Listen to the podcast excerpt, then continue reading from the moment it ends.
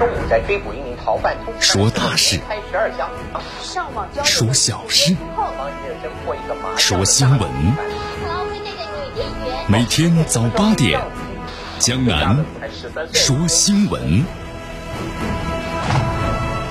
听奇闻异事，说酸甜苦辣，品五味人生。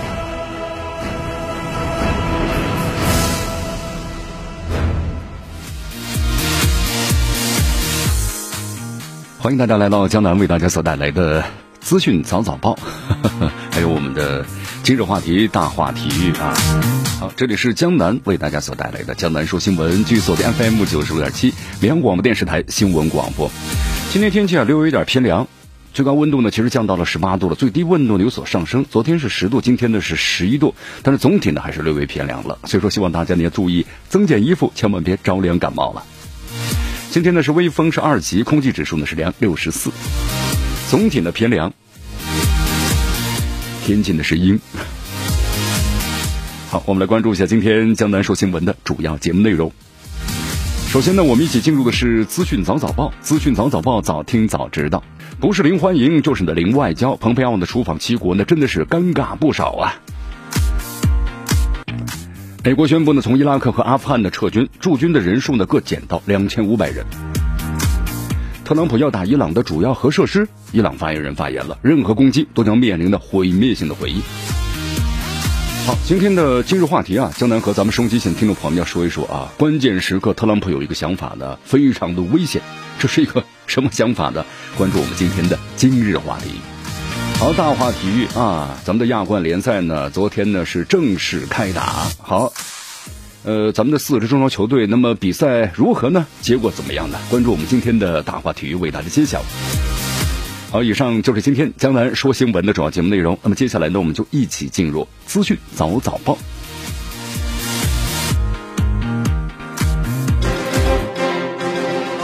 时政要闻，简讯汇集。热点评书，资讯早早报，资讯早早报，早听早知道。一下时间呢，欢迎大家继续锁定和关注江南为大家所带来的绵阳广播电视台 FM 九十五点七新闻广播。好，我们首先来关注一下啊。不是零欢迎就是零外交。蓬佩奥这次出访七国呢，真的尴尬非常非常的多呀。好，为什么呢？你看这两天呢，蓬佩奥按照他的行程嘛，首先是访问了这个土耳其，对吧？这个访问被称为叫零外交的访问啊。那么，因为他为什么呢？有关于土耳其宗教自由的日程啊，被土耳其那么斥责为是跟你就没有任何的关系啊。在十七号的时候，蓬佩奥呢会见了东正教的这个宗主教的元老，就是老巴塞。罗庙啊，仪式的时候，二三十名土耳其人在旁边高喊着呢，是美国人回去，美国人回去。这个蓬佩奥见这个巴塞罗伊式啊，是表达对宗教自由的一个坚定的立场。但是你虽然有这样的立场，但是别人呢不一定非常的待见你呀，是不是呢？你看现在的话呢，蓬佩奥我们说了啊，这次为什么被称为叫零外交呢？或者说呢不受欢迎的外交呢？咱们中国话叫人走茶凉啊，这人还没走，现在呢已经茶是不是都已经凉了？蓬佩奥的话呢，现在你看他这次出行的话啊，国家呢确实不少，但是呢没有任何的效果。其实包括他到法国的时候，你看和马克龙探讨了一下全球安全的重大威胁啊，包括如何应对的暴力的极端主义的努力，包括还有伊朗的破坏地区的稳定的行为等等等，谈了非常非常的多啊。但是有没有一个结果呢？其实呢没有任何的这个结果啊，因为这些国家现在呢不待见这个特朗普。包括呢，他所下属的蓬佩奥。我们说了，你看现在的话呢，很多国家啊，包括十多个国家的话呢，已经是正式承认这个拜登了。那你特朗普的话就得处于一个非常尴尬的地位，对吧？我跟你谈了以后，你明年一月份就开始下任了，那继任者是拜登啊，那我跟你谈这么多又有何用呢？所以说，蓬佩奥这次呢出访是极具挑战性，但是呢非常的尴尬啊。就刚才我们所谈到的，每个国家都应祝贺拜登当选总统了，那我还和你谈什么呀？好，虽然现在拜登呢是继任为这个美国的总统了，这是肯定的事实了啊，但是我们说特朗普呢，到明年的一月份，就是说由这个拜拜登继任的话，还有这么几个月的时间所以说，特朗普这段时间的话呢，你真难免他要做出什么事他果真的又做出了新的事情。因为在昨天的话呢，美国这个代理国防部长的米勒就宣布这个消息，就是美国在阿富汗的和伊拉克的驻军呢，将在明年的一月份就要分别减少到呢各两千五百人，就是要准备呢开始撤军了。好，这个撤军到底好还是不好呢？其实从这个美国它的战略布局来说的话呢，你这撤走的话，对于美军的这个战略布局来说是个极大的损失啊。你美国撤走以后，留下真空地带，那会有其他的国家来进行填补。同时，对于这个阿富汗或者伊拉克来说，它非常的不稳定。你看阿富汗，我们都知道，阿富汗的这现有政权的话，他希望美国撤军吗？说句老实话，他真的还不不希望撤军。为什么呢？你看阿富汗现在的话，我们说塔利班已经占据了半壁江山呐。美国一旦撤走的话，那阿富汗县政府的话还能够保存下去吗？这是一个问题。包括伊拉克呢，同样也如此啊。伊拉克呢，我们是以群雄割据啊，对不对？那谁的实力做大，谁的实力强大，那么可能他就会染指伊拉克的这个执政。那么这样的话呢，也会造成这个内乱。如果美国一撤走的话，那我们说了，都会让这些国家呢发生短时间的动乱，这是肯定的。好，从美国的战略布局来说呢，从美国从这样撤军是不符合他的战略需求的。那特朗普为什么要这么做呢？那只有一种解释，就是给拜登怎么样呢？挖坑，是吧？你看这段时间，特朗普呢，真是有点这个无所，啊，非常的歇斯底里，是吧？我们就说，你看用媒体的话来说，特朗普这段时间真的还要做出很多呢可能出格的一些事情。你看特朗普又扬言呢，要攻打这个伊朗的主要的核设施，要把它给炸掉啊！你看国外多家媒体呢，就是在昨天的报道消息，呃，特朗普试图在未来几周要对这个伊朗的主要核设施啊发动攻击。那么路透社的最新消息，伊朗政府呢也发言了啊，行。你要攻击我的核设施，那么我将对你进行的毁灭性的回应。你看，这双方我们说打这个口口水仗的话呢，都非常的强硬啊，对不对？但是我们说了，如果要是特朗普这么真的去打这个伊朗的话，那伊朗呢极有可能做出这样一种的我们说非常不理智的毁灭性的回应，也是极有可能的。因为美国和这个伊朗的话，现在呢，他们属于是结构性的矛盾，结构性的矛盾它是属于不可调和的矛盾。那么特朗普的话，你看从上任以后，从这个退出伊核协议，对吧？然后对这个以色列的更多的偏袒，那么其实要主要就打击这个伊朗，因为在中东地区的话，我们说了，伊朗和以色列它是死对头啊。那么双方呢发生了无数次的代言人的战争，这个争斗明争暗里一直来，一直都在持续着。你包括这个美国对这个伊朗的话实行经济制裁，那么同时就是策动他的反对派，对吧？推翻伊朗的现有政府。但是我们说，伊朗呢，它是一个政教合一的这么一个政权啊，相对来说非常稳定的，而且也挫败了美国的多次的这样的一种的策策反。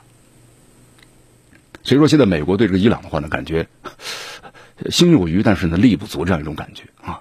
所以说呢，现在打这个口水仗，那么真的会打击它核设施吗？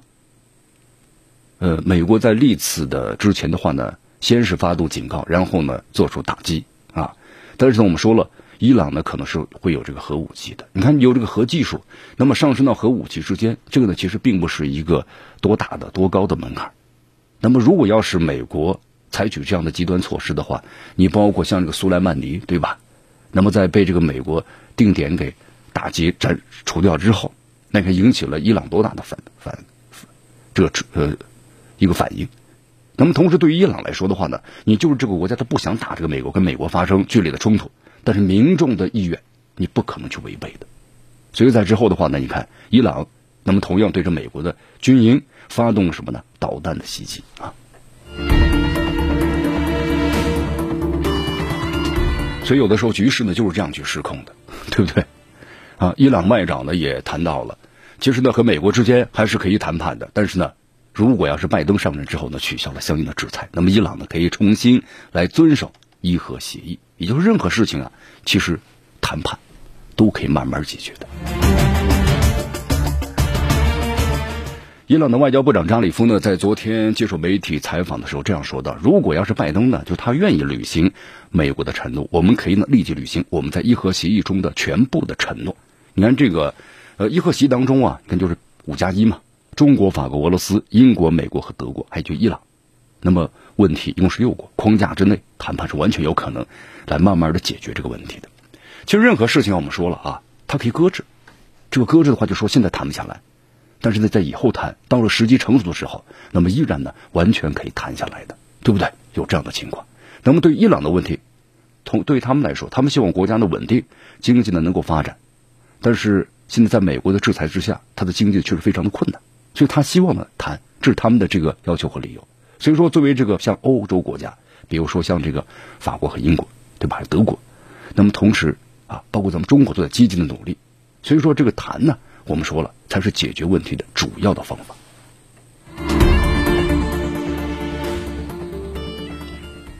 好，现在的话呢，其实还有一个最大的问题啊！你看，伊朗这个总统呢，我们说了，鲁哈尼面临着来自保守派的一个强烈的反对，因为在明年六月份呢，伊朗也要举行这个大选了。那么，如果伊朗的大选呢，选择了来自一位呢，那可能保守派的某一位人员作为总统的话，那可能和这个美国的谈判就非常非常的高了啊！你看，就是呃，鲁哈尼呢要求这个美国对伊朗啊，就是重返伊核协议要付出高昂的代价。你看，包括取消这个特朗普时期啊对伊朗的一些惩罚性的那么制裁，那可能要支付数十亿的赔偿金，支支付赔偿金让美国给这个伊朗，那么这是完全可能美国或者拜登或者美国的国会肯定是不能够怎么样的，不能够完全接受的。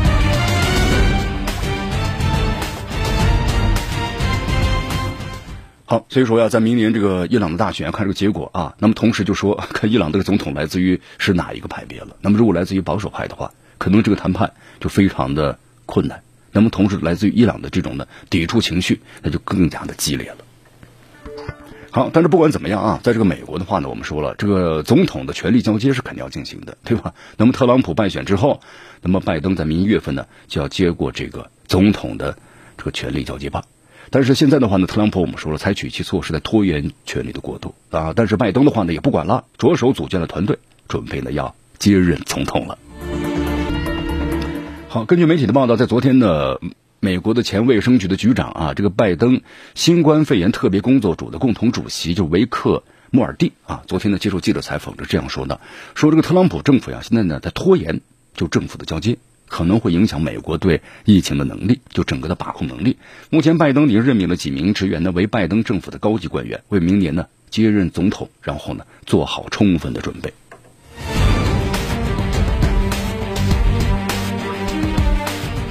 好，因为现在的话呢，我们说这个特朗普之前呢一直就是不承认自己呢已经败选了，同时也拒绝承认呢就是拜登是总统的候选人，所以说他这种拒绝的话呢，让下届政府的正常过渡啊陷入一个僵局，那你拜登团队无法获得这个联邦资金啊，包括办公的空间，什么都没有。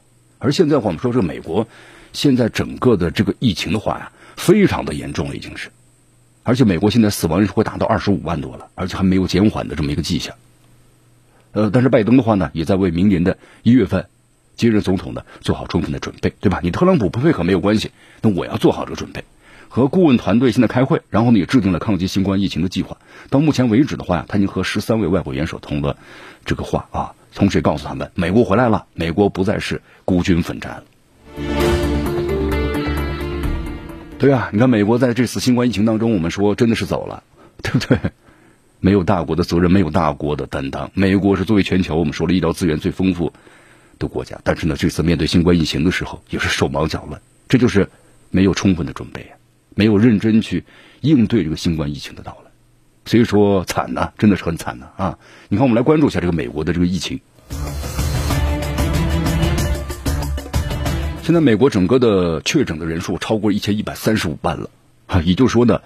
呃，在刚刚过去一个星期当中，一百万就增加了一百万，半个多月就感染了两百多万。各个医院呢，现在收治了大约是七万名的患者，而且接近是临这个临界点了。你看，真能为大家举个例子啊，在这个美国的犹他州啊，记录继续被打破，这个案件的数量啊，直这就是我们说直线上升，四分之一的新的测试结果都是阳性，而且在重症监护室那都人满为患，所以医护人员呢压力倍增啊。因为记者采访当中，在这个美国犹他州最大的医院呢，就犹他州山间医疗中心工作的这个内特史密森，他告诉这个护士啊，他说我们太累了。呃，对那里的一些患者来说，新冠这种严峻的感染现实啊，依然是不现实的啊。患者否认，他们的家人呢也否认了这一点。你看，大家这个态度呢还是没有转变过来。你看，包括这个珍妮罗伯茨，她是这个同一家医院的护士，她告诉记文记者啊，她说我们有些病人呢真的是靠。是在依靠生命在支持的，我们非常努力让他们变得更好，帮助他们醒来，然后他们呢，呃，缺缺失的传达的第一件事情，这是一个骗局。你看，就是跟着，这这就是为什么特朗普这次没有能够获胜的最主要的原因，因为在去年民意调查之中，特朗普是明显的高于就民意的支持率高于拜登的，但是新冠疫情应对不利，让民众对他失去了信心。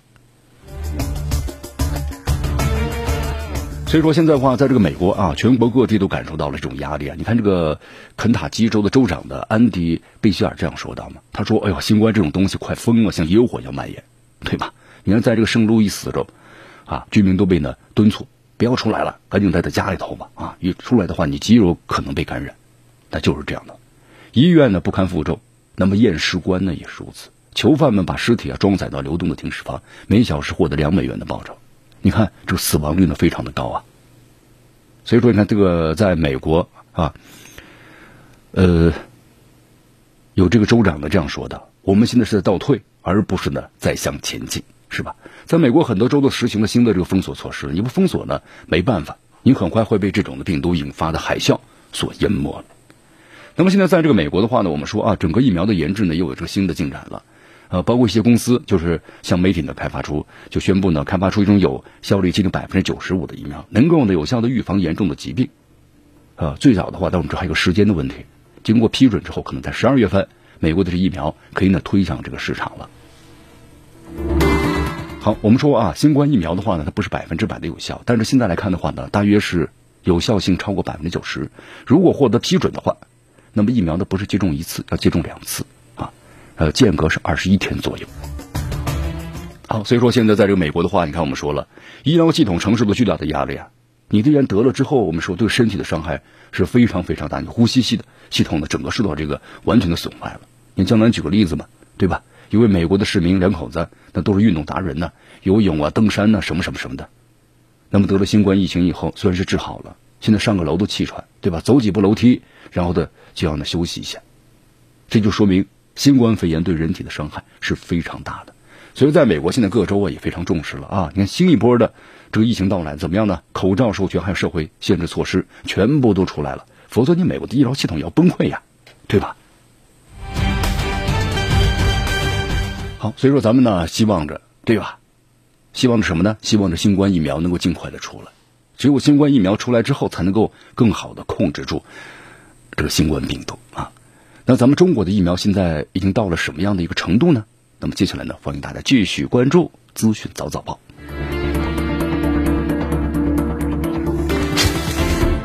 迎着晨光，看漫天朝霞，好的心情，好听的新闻。走进江南说新闻，新闻早知道。与江南一起聆听江南。说新闻，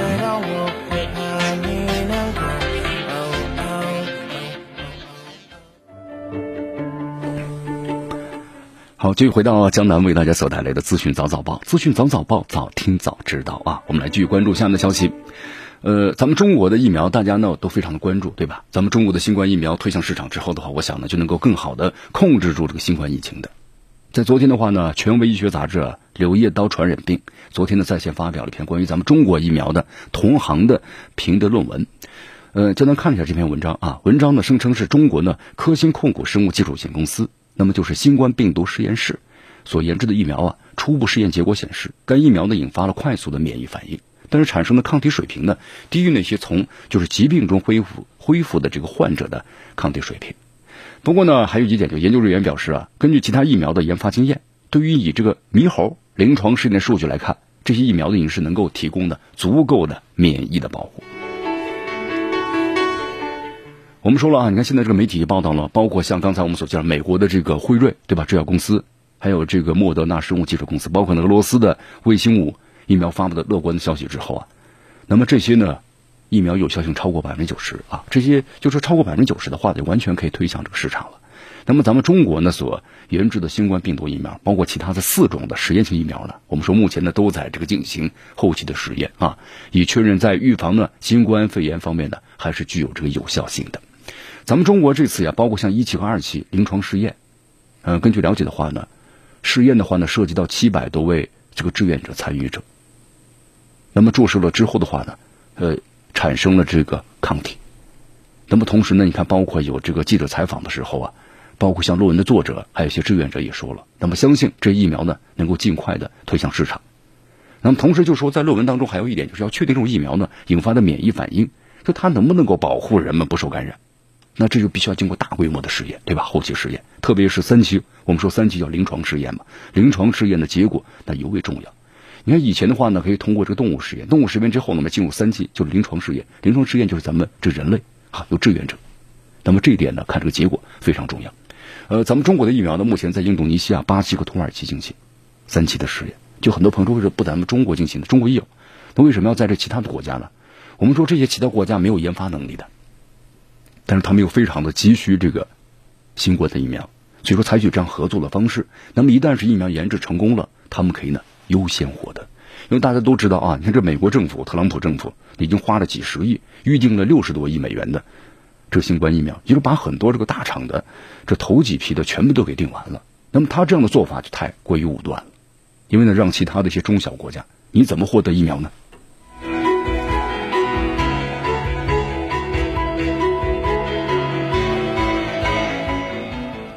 好，同时呢，我们说疫苗在生产出来之后的话呢，它有一个要求，就必须呢低温的存储。这个低温存储的话呢，它要求非常的低。你比如说，举个例子啊，像这个辉瑞的疫苗，它必须呢要在这个零下七十度来存储和运输。还有这个莫德纳的疫苗呢，它在正常的冰箱温度下呢保存是三十天。那么如果要保存这个六半个年的话，需要零下二十度左右的温度。所以这个低温保存，那么对于像这种的新冠疫苗的，包括运输、存储，都更有更加严格的要求。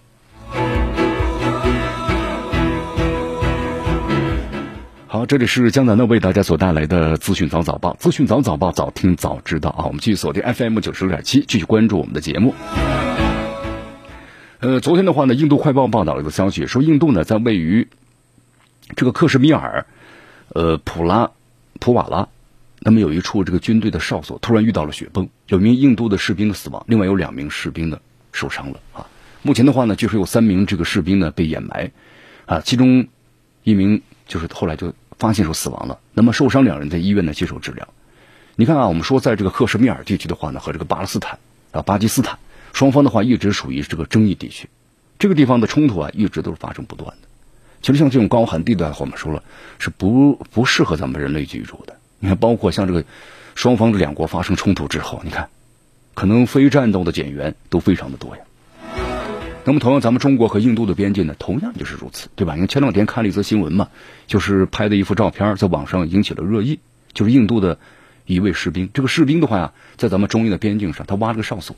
因为现在我们说了，印度的陆军的哨所呀，它有很多是没有修成这个屋子的哨所。你看他想多占点土地是吧？我跟你说，今天的前进十米，后天的前进一百米，挖一个坑就是一个简单的掩体哨所了。你待一晚上就变成雪坑了。那幅照片就是一位印度的士兵被埋在雪坑里头。呃，根据了解的话呢，印度和咱们中国这个边境啊，他们的士兵呢是在这个前线的啊，就怎么样呢？一天轮换一次。而且他们这个防护的这个装备啊，非常的齐全。你比如说，你穿的这个羽绒服，啊在这个高寒地带的防护服啊，然后这个士兵呢要交接的时候啊，啊，有人来接接接岗了，那怎么样呢？你还把它脱下来要交换，设备非常的少。那么在这种情况之下，你待上一晚上都零下五十多度啊，那在那种情况之下，温度是非常低的，高寒地带啊，在印度这种情况之下，你看，它既没有的强大的资金，也没有呢强大的这样的一个。后后勤的支撑能力，但是呢，却硬撑着个面子，为什么呢？就印度国内来说，就转移矛盾啊。你看，包括这次印度呢没有加入这个 RCEP，对不对？他为什么没有加？他为他的考量的问题啊。这是一次难得的我们整个亚洲的那么共同发展的良机，但是印度呢却又错失啊。所以说，这可能就是我们说了没有一个长远的一个规划的一个问题。那么可能急于眼前，和美国合作确实挺好的，是吧？现在。那么印度认为和美国的合作能够获得他所需要的利益，但是长远来看的话呢，印度这么做的话呢，还是有点短视了。所以说有的时候啊，就靠时间和这个历史才能告诉我，来来判断你到底做的是正确还是错误，是不是？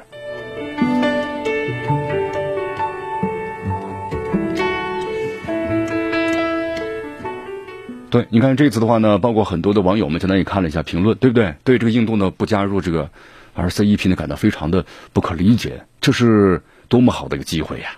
通过这么多年的谈判之后，你看亚洲的主要的国家都加入其中了，这是个难得的。我们说了，从经济体量，从这个人口数，那来说都是世界最大的这个经济经济贸易区了。但是印度呢却没有加入。因为昨天有这么一个消息啊，印度媒体报道说，印度的总理的莫迪和赢得大选的美国的这个民主党总统候选人的拜登通电了。你看，据说这个拜登呢非常的兴奋，而且呢，这个印度媒体呢也非常兴奋的预测。说拜登呢有望支持印度成为联合国承认的理事国。好，你看，包括这个莫迪不是之前呢就说了，他说这个哈里斯啊，哈里斯是这个拜登所选的这个美国的副总统，那么说他是这个印度裔的人啊，认为他是印裔的美国人的骄傲。你看，在这个话里头说了啊，很高兴啊，对不对？其实印裔的美国人可不是你印度人呐，你要知道这一点。啊，当然，这言下之意就说呢，我们说千穿万穿，什么不穿呢？对吧？明白这个道理。那么，就说莫迪在这个通话结束之后，推文中这样写道：“他说，我和美国当选总统拜登进行了电话的交流，我向他表示了祝贺，同时也重申了对美战略的伙伴关系。你看，那么现在这个美美莫迪的话呀，还是紧紧要抱着美国这条大腿。啊，那么如果他要是加入呢，我们说 RCEP 的话。”那么可能美国对他的感觉就完全不一样了，他能够从美国获得的巨大的利就减少了。你包括现在美国不是向这个印度提供了关于这个情报，特别是卫星情报的支持嘛，能够让这个印度的导弹我们说打得更精准一些。其实，在另一个角度来说呀，那这也是美国在逐渐的渗透和控制这个印度。那一旦是美国他不给你提供呢，那么你这印度，那你这些精确的导弹的制导一下子不就瘫痪了所以说，任何的合作都是有利和有弊的，对不对？好，所以说现在的话呢，你看这印度，看来是还是坚决要和这美国呢走到这个一起了啊。好，呃，同时啊，因为我们说了，印度呢，它一直有一个大国梦，它希望呢，它的人口是全世界呢，你看慢慢逐渐要超过咱们中国了，成为快快要成为第一了，是吧？它也是个地区大国，但是我们说了，印度在国际上地位呢是不高的。你说它这个二流中的大国呢，也还是可以，啊，但是你要成为这个一流大国的话，还差了很远。不管是从它的整个的工业基础，从它的科技，从它的经济来说，那么都是不行的。但是印度的话呢，一直想加入联合国承认安理，呃，承认这个理事国，对这事儿非常非常的渴望，多次提出了要求，但是都遭到了拒绝。所以说这次希望呢，在美国的支持之下，对吧，能够加入这个安国联合国的这个安理会的承认理事国。没有美国的支持，他很难做到的啊！所以在这一点上呢，那么印度呢，如果要加入这个 RCEP 的话，那可能让这个美国觉得印象就大大不好了。所以在这点上呢，那么印度为了他的某一个利益，那么这条路一直要走下去。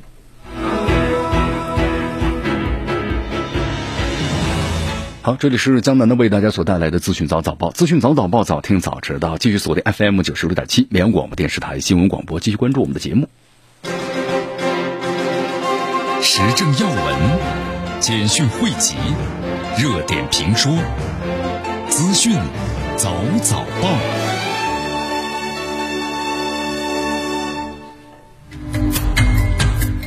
这里是江南南为大家所带来的资讯早早报，资讯早早报，早听早知道啊！来，我们继续来关注一下关于纳卡地区。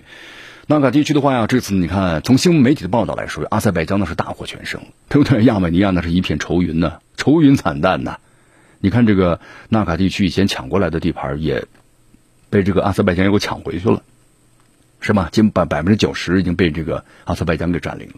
那么军队呢也快打没了啊啊！同时呢还签了一份呢史诗级的悲惨的停战协议，要赔款。你看这阿塞拜疆的总统呢小阿里耶夫呢很开心的表示说，这个协议呢和投降协议就差不多了。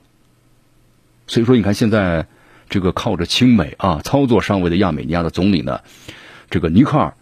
帕西尼扬，那除了在国际上输的是一塌，这个一败涂地之外，在国内面临非常危险的境地啊！反对派坚决要让他下课了，是不是？你看看，我们说了啊，呃，在这个月十四号的时候，亚美尼亚当局呢声称就是粉碎了一起啊当地呢当地人暗杀这个帕西尼扬的阴谋，因为我们说现在这个亚美尼亚人呢本来就怒火高涨啊，自从战败之后死了这么多人，对吧？因为在这个亚美尼亚的媒体呢，所宣传的都是他们打击这个阿塞拜疆的一些这个视频，你看的呢热热血沸腾，对吧？啊，心潮澎湃。但是后来得知的结果是自己的损失惨重。你看，包括纳卡地区就丢了这么一大半。那么后来呢？呃，亚美尼亚的民众们怒火高涨，冲进了这个首都艾利温，啊，把这个国会议会都都砸了，是不是？所以说，这个帕西尼扬的总理生涯呢，看来不长了啊。但咱们有一说一，这帕西尼扬呢，确实也是经历了这次冲突当中。你看，我们说了，除了这个现实的人口数量就三百多万，连咱们中国的一个地级市的人口都抵比不上，GDP 和军事实力和这个阿塞拜疆比的话，悬殊太大了。阿塞拜疆至少在出口石油嘛，对不对？你外汇储备还五百多个亿美元呢，所以说这个帕西尼扬呢，舆论战玩的挺出色的啊。因为呢，第一是海外亚美尼亚人呢非常多，比如说卡戴珊一家就是亚美尼亚裔的，社交媒体被他们的声量给占了。那么第二，就帕西尼扬的夫人和儿子这次呢都上了战场，你看这个宣传就非常的影响就非常大了。不管他的夫人安娜的长发在战场上如何的不合常理，但是呢，这个姿态和态度是摆出来了。所以说，在那段时间呢，我们说了，帕西尼扬的声望呢，一下子大大的就升起来了。你看，在当上这个总理之前呢，走上政治这条路之前呢，帕西尼扬是一名记者啊，还曾经自己呢发行过报纸，精通呢这个英法俄三国的语言。所以你看他上任之后，这个舆论战打的还真不错，对吧？而是他是从年轻人中走出来的，所以上任之后的话呢，大力提拔年轻人，希望改善呢团队的形象。但是我们说了，尽管这个帕西尼扬啊，他的出身没有这个小阿利耶夫好，但是他有自己的主意，是不是？无论是外交还是让夫人上战场，做的呢不可谓是不漂亮，非常漂亮。